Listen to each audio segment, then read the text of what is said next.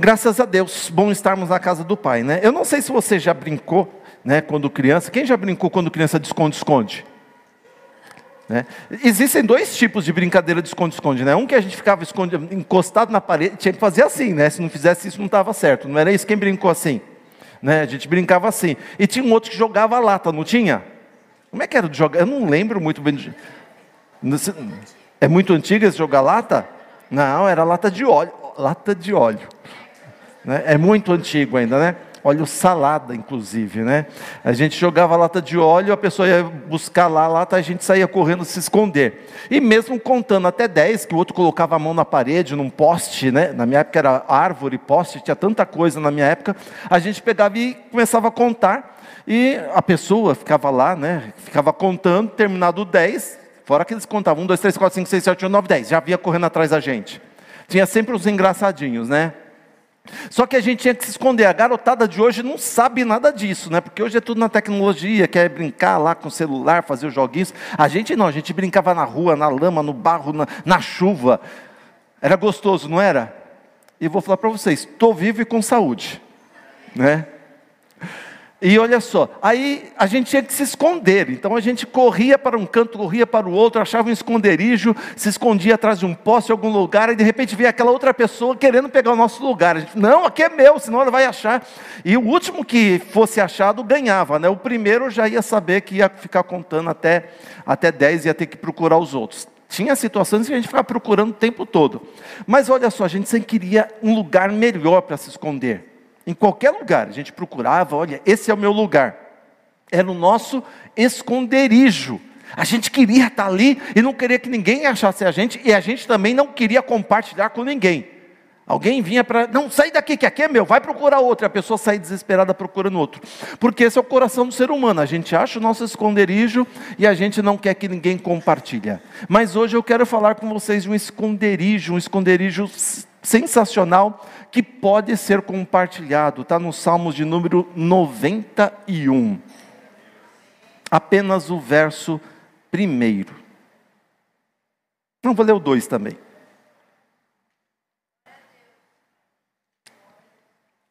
Que água geladinha, irmã Rosa. Está boa essa, hein? Nossa, está uma bênção. Não é água benta. A água está uma bênção. Aquele que habita no esconderijo do Altíssimo, à sombra do Onipotente descansará. Direi do Senhor, Ele é o meu refúgio e a minha fortaleza, o meu Deus em quem confio. Amém? Curve sua cabeça, feche seus olhos. Pai Santo, no nome do Teu Filho amado Jesus Cristo, eu quero pedir, ó Pai, que o Senhor venha usar a minha vida para falar a vida dos Teus filhos e filhas que estão aqui nesta noite. Senhor, eu dependo de Ti. Não adianta nenhuma sabedoria humana se do alto não vier a unção do Teu Espírito Santo sobre mim. E eu quero te pedir, ó Pai, fala conosco, fala com tua igreja. Eu sei que o Senhor é esse nosso esconderijo. Então, usa a minha vida para falar ao teu povo. É isso que eu te peço, é isso que eu te agradeço, no nome do teu filho amado Jesus, para sempre. Amém. Amém, queridos? Um dos salmos mais lindos da palavra de Deus, claro, tem muitos outros salmos. Nós temos os salmos 91, nós temos o 90, que é lindo também, temos o salmo 23, o salmo 22, então, nem se fala. É, é, eu queria pregar o Salmo 22 hoje, mas vou deixar para o culto de celebração de, da ceia domingo que vem. Inclusive, domingo que vem não só teremos a celebração da ceia do Senhor, como nós teremos batismo aqui na igreja. Então não falte, vai ser um momento sensacional, espetacular. Penúltima ceia do ano de 2022, você não pode perder. Tem pessoas que fizeram um pacto com Deus, olha, de não perder nenhuma ceia. Então não vai perder na décima primeira, tá, gente? Venha domingo que vem que a gente vai fazer uma festança aqui, altas e grandiosas surpresas em nome de Jesus. Amém? Salmo 91. Nosso coração, como eu disse, a gente não quer compartilhar nossos esconderijos, mas nós temos aqui um esconderijo que pode e deve ser compartilhado. E o Salmo 91 começa dizendo: Aquele que habita no esconderijo do Altíssimo, à sombra do Onipotente descansará. Aquele. Quando o salmista, que no caso aqui é Moisés o autor, porque os doutores judeus, eles entendem o seguinte, até comentei com vocês dias atrás, que quando um salmo não tem no título dele o autor do salmo, é porque é o mesmo autor do salmo anterior. Então o salmo 90 é de Moisés e o 91 também é de Moisés. Então, nós temos aqui Moisés falando sobre esse esconderijo, e ele começa dizendo: aquele, ou seja, não há uma seleção. Não é rico ou pobre, não é iletrado ou uma pessoa doutora em letras, não é um jovem ou velho, branco ou preto, amarelo vermelho, não, ele está dizendo aquele, no coração de Deus, não existe classe social, não existe separação de pessoas, é aberto para todas as pessoas esse esconderijo. Quando o salmista começa dizendo aquele, ou seja, ele não está colocando uma classe social, ele está abrindo para mim e para você isto. Diferente da brincadeira, né, que eu queria expulsar a pessoa que estava ali, não, esse lugar é meu. Não, Deus aceita o amigo dele para vir para esse esconderijo do Altíssimo. Mas olha só que interessante, presta atenção. Eu tinha o meu esconderijo, e alguém vinha, eu afastava. Deus tem o esconderijo dele, e vem um amiguinho de Deus, e Deus fala: pode ficar aqui. Olha só que coisa legal, independente homem, mulher, moço, qualquer idade, não importa. Deus aceita qualquer pessoa para o seu esconderijo. E o Salmo 91, ele nos traz várias, mas várias bênçãos mesmo. Mas as bênçãos prometidas nesses Salmos de número 91 não são para todos os crentes. Sinta-me dizer isso. Não é para todo mundo. Porque todos nós temos fé em Deus. Quem tem fé em Deus aqui? Levanta a mão. Isso, eu tenho fé em Deus. A fé nos faz alcançar grandes promessas da parte de Deus, mas as bênçãos dos Salmos 91 têm uma condição. E sabe qual é a condição para alcançar as bênçãos que estão nesses versos do Salmo 91? A condição é habitar. É habitar. Não são para aqueles crentes ocasionais, não são para aqueles que é, aparecem quando o calo aperta, não são para aqueles que buscam a Deus no momento de dificuldade. Não, apesar de Deus não fazer acepção de pessoas para habitar em seu esconderijo, as bênçãos são apenas para aqueles que habitam. Você quer as bênçãos dos Salmos 91 na tua vida? Você precisa habitar no esconderijo do Altíssimo. Quando Deus nos chama para habitar no seu esconderijo, Ele nos chama para um relacionamento profundo com Ele. Imagina que coisa linda. Deus fala: vem, vem para o meu esconderijo. Vamos nos conhecer, vamos ter um relacionamento pessoal. Sabe aquele relacionamento que Deus tinha com Adão, de bater um papo, de deitar, chegar no fim da tarde, ver o pôr do sol. Imagina o pôr do sol sem poluição, ali no Éden o pôr do sol, como diz a minha filha Giovana, é o carinho de Deus, é isso mesmo? O carinho de Deus nesse pôr do sol de outono, que é um dos mais belos que a gente pode ter. Que você olha no retrovisor do seu carro, você vê lá ao fundo, né, da rodovia, você vê aquele pôr do sol todo colorido, aquela, aquele degradê. E é isso que Deus quer de nós, Deus quer nos trazer para o esconderijo dele, para ter um relacionamento como ele tinha com Adão, como ele tinha com Eva. De, eu imagino isso, vocês sabem que eu gosto dessa imaginação de Deus chamar Adão e Eva ali na virada do dia, no entardecer, de deitar ali no gramado, botar a mão assim, assim, então Adão, vamos bater o papo, olhando aquele pôr do sol, vendo as estrelas começando a aparecer, o sol se pondo, a lua surgindo, esse relacionamento gostoso, isso que Deus queria. Eu, eu tenho um livro é, do Martinho Lutero que é chamado Da Liberdade do Cristão. Da Liberdade do Cristão.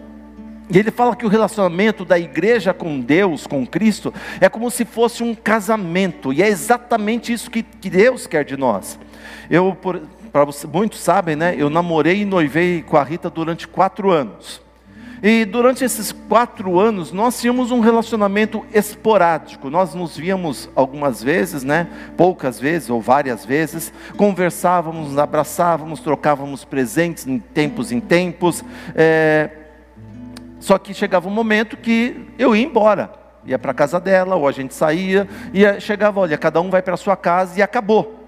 Eu não a conhecia plenamente, eu tinha um conhecimento dela, mas era um conhecimento superficial. Quando nós nos casamos, nós começamos a habitar juntos, nós começamos a morar juntos, até hoje. Vamos fazer 31 anos de casados. E ela então começou a desfrutar de tudo o que eu tenho, começou a desfrutar de tudo o que eu sou. E tudo que nós temos depois que nós nos casamos é compartilhado. A proteção, o carinho, o afeto, as finanças, os alimentos, tudo, tudo, tudo. Então nós nos conhecemos. Eu chego até o momento de saber quando ela está brava, quando ela não está brava, quando ela está feliz, não está feliz, quando ela está triste. A gente percebe isso, ela também sabe isso sobre a minha vida. E o que mais é importante é que a gente compartilha depois de casado o nosso coração.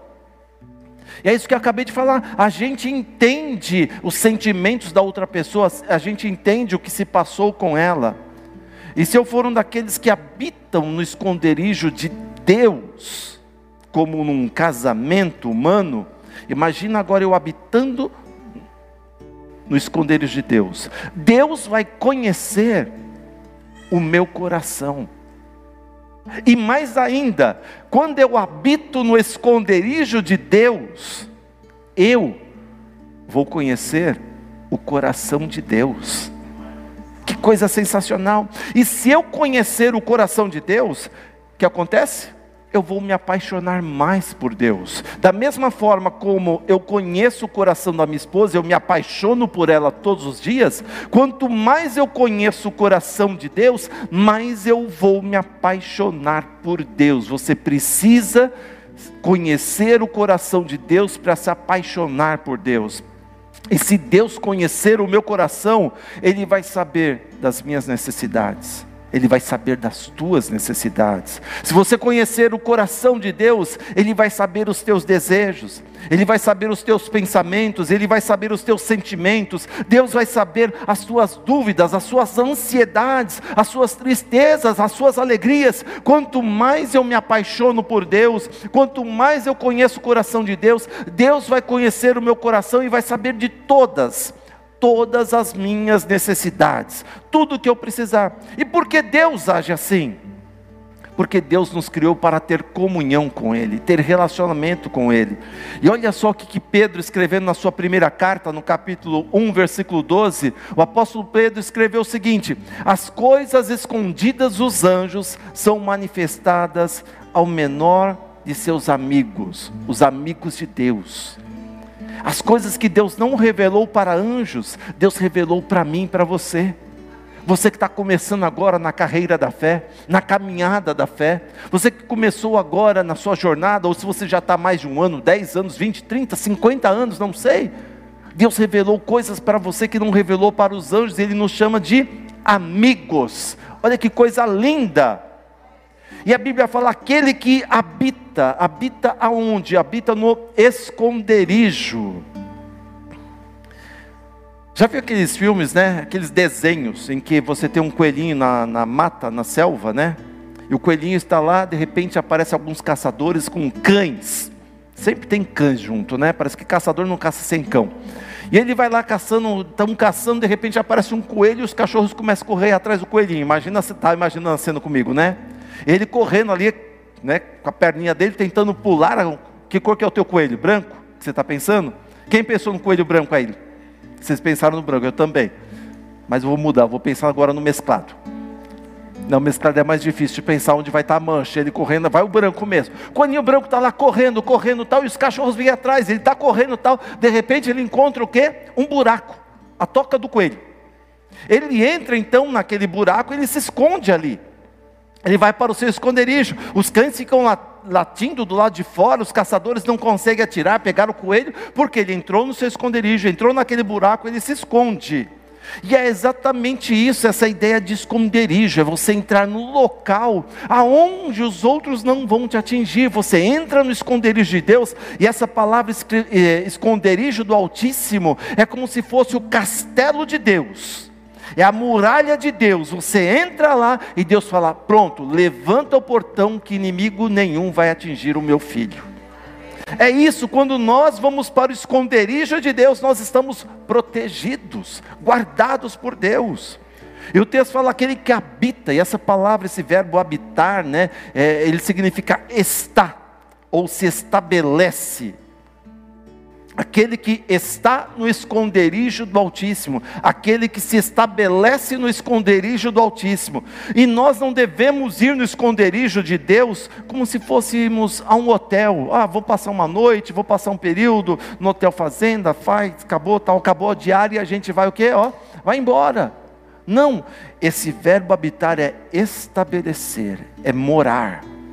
Na no Tanar, né, que é a Bíblia hebraica, aquele que mora, a Peshita também fala, aquele que mora no esconderijo do Altíssimo. Então o que acontece? Habitar é se estabelecer, é morar, é ficar ali, sabe? Estar, permanecer no esconderijo do Altíssimo, permanecer tanto na necessidade, permanecer tanto na, na, abundância, tanto na época das flores como na época das raízes secas, é estar todos os momentos na casa, no esconderijo do Altíssimo, na presença de Deus, guardados por Deus, porque quando eu habito eu descanso. Quando eu estou ali onde Deus está, eu vou ter refrigério, eu vou descansar. É isso que o texto diz. Descansará aquele que habita no esconderijo do Altíssimo, à sombra do Onipotente descansará. E esse verbo descansará no hebraico é passará a noite. Peraí, Marcelo, você não falou que era habitar então, mas é o sentido de passar a noite, porque a noite foi feita para nós descansarmos, para nós dormirmos, porque o guarda de Israel não dorme, não tosqueneja, ele está sempre acordado. O Salmos diz para a gente no Salmo 4: Em paz me deitarei e dormirei, porque só tu, Senhor, me fazes repousar em segurança. Então, quando eu habito no esconderijo do Altíssimo, eu mantenho um relacionamento profundo com Deus, eu posso descansar, porque Deus está cuidando da minha vida. Indica uma habitação constante, uma, uma habitação contínua. Essa proteção de Deus não é como uma tenda, não, é como se fosse uma torre forte, é um castelo murado, é como a casa dos nossos pais quando nós éramos crianças, lembram disso? O melhor lugar para se estar é na casa dos pais, porque a gente encontra proteção na casa dos pais, não é assim? A maioria é assim. Então a gente passa a noite, esse passar a noite é descanso, segurança, descanso. Por que terá segurança e descanso? Porque nós estaremos à sombra do Onipotente. Imagina comigo isto. Tem minha sombra aqui. Imagina essa sombra como se fosse a sombra de Deus. E você está deitado à sombra de Deus. Ou seja, você está descansando e Deus está ali tomando conta, guardando. Sabe como a mãe, quando vê uma, um filho, o filho doente, o que, que a mãe faz? Ela fica no quarto, a criança está dormindo e ela não dorme. Não é isto? Ela está cuidando e é isso que Deus está falando para nós nesta noite: a segurança, a proteção, o socorro, a guarda, só encontramos em Deus, a sombra do Onipotente. E quando fala de sombra do Onipotente, é essa proximidade. Porque quem está à sombra é porque está pertinho, pertinho de Deus, e Deus está pertinho de nós. Cantares capítulo 2, versículo 3, a sunamita fala para Salomão: Desejo muito a sua sombra e debaixo dela me assento. Sunamita está falando: Eu quero me assentar à tua sombra. E esse assento é não desejando deixá-la, mas permanecer ali para sempre, ao lado, juntinho. E somos nós quem devemos decidir habitar no esconderijo do Altíssimo. Eu e você precisamos decidir isso. Eu que escolho decidir. Eu que escolho se eu quero ou não descansar à sombra do Onipotente. Estar à sombra é carregar o nome de Deus. Gostoso isso, né? Quando eu estou à sombra do Altíssimo, eu carrego o nome de Deus. Eu já contei para vocês uma certa vez de um veado, um animalzinho, um cervo, né, um alce ou coisa parecida, no, durante o Império Romano. E naquelas florestas, naqueles bosques, tinham muitas caças. E sempre se fala de caça, a Bíblia é muito recheada disso. Mas no Império Romano tinha um veadinho que estava passeando, né, de boa, e ninguém caçava esse viadinho. Ninguém queria pegar esse animal. Ele estava ali passeando de boa, tal, na maior segurança, maior tranquilidade, tal. E as pessoas passavam por ele e não caçava ele, caçava outro. Por que, que não mexeu com ele? Porque naquele animal tinha uma plaquetinha pendurada. Não me toquem, eu pertenço ao imperador César. Ninguém podia mexer. Ninguém podia soltar o cachorro em cima daquele animal, ninguém podia tirar uma flecha ou até mesmo lançar a espada sobre ele. E Deus faz exatamente isso com a nossa vida. Esse estar à sombra do onipotente é carregar o nome dele. Como assim, pastor? Lembra de Daniel na cova dos leões? Era de noite, Daniel foi lançado à cova dos leões, e o que acontece? Deus lá do céu coloca uma plaquetinha em Daniel para os leões entenderem não me toquem, eu pertenço a Deus. E Daniel dormiu a noite inteira ali com os leões, e os leões não puderam tocar. Não, eu vou mexer no que é de Deus? De maneira alguma. Lembra de Sadraque, Mesaque e Abednego que foram lançados na fornalha de fogo? E Deus olhou do céu: peraí, deixa eu colocar minha plaquetinha.